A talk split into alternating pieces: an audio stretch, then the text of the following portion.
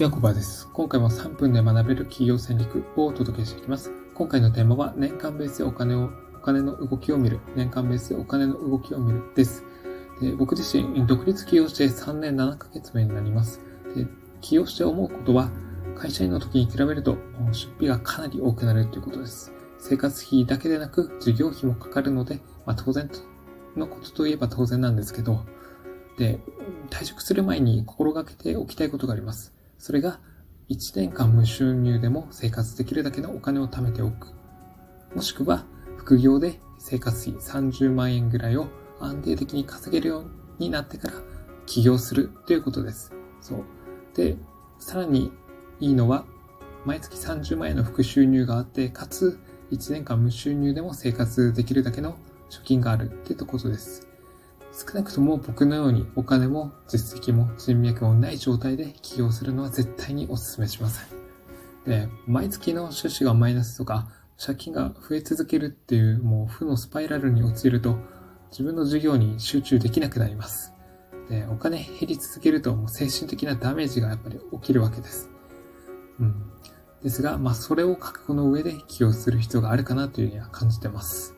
で、月単位でお金の動きを見ると、結果が出ないうちはものすごくマイナスな気持ちになるわけです。特に起業者当初なんかは望み通りの結果が出ることってのが少ないです。正直なところ。で、利益を上げるために投資した分のリターンが、まあ、数ヶ月で返ってくればいいんですけど、だいたい、えー、投資してから1年後以降を回収し始めるっていうイメージを持っておくといいかなという感じます。収支を1年とか、まあ、3年ベースで捉えることによって、今使ったお金が後々返ってくるんだと安心できて、冷静な気持ちになります。今年は先行投資、来年から資金を回収し、3年目以降はあ投資した資金を全部回収して、利益がどんどん膨れ上がっていくっていう、そういった流れでお金を捉えていくといいかなというふうに感じます。まあ、最初は赤字でも大丈夫です。利益を上げるために種種まきをするイメージを持って事業に投資していけば、それはそれでいいことです。うん。独立前に副業で安定収入を確立できていたとしても、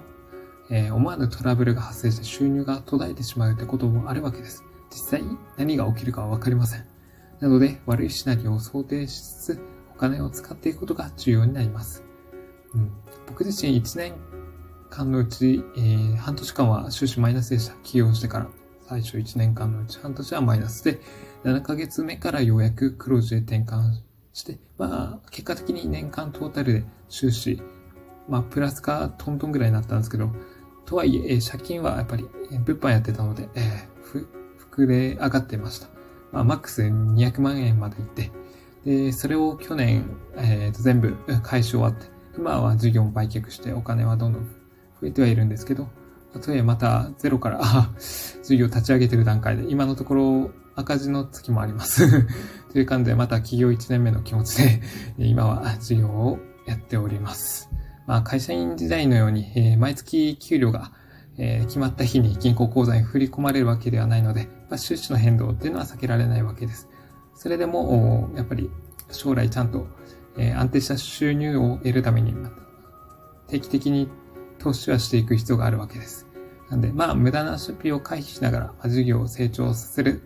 ところも重要なんですけども、やっぱり資金をやっぱり使うべきところを使って、えー、ちゃんと知識とかスキルとか人脈、実績など一生使える資源っていうのをどんどん増やしていくことも大事なので、はい。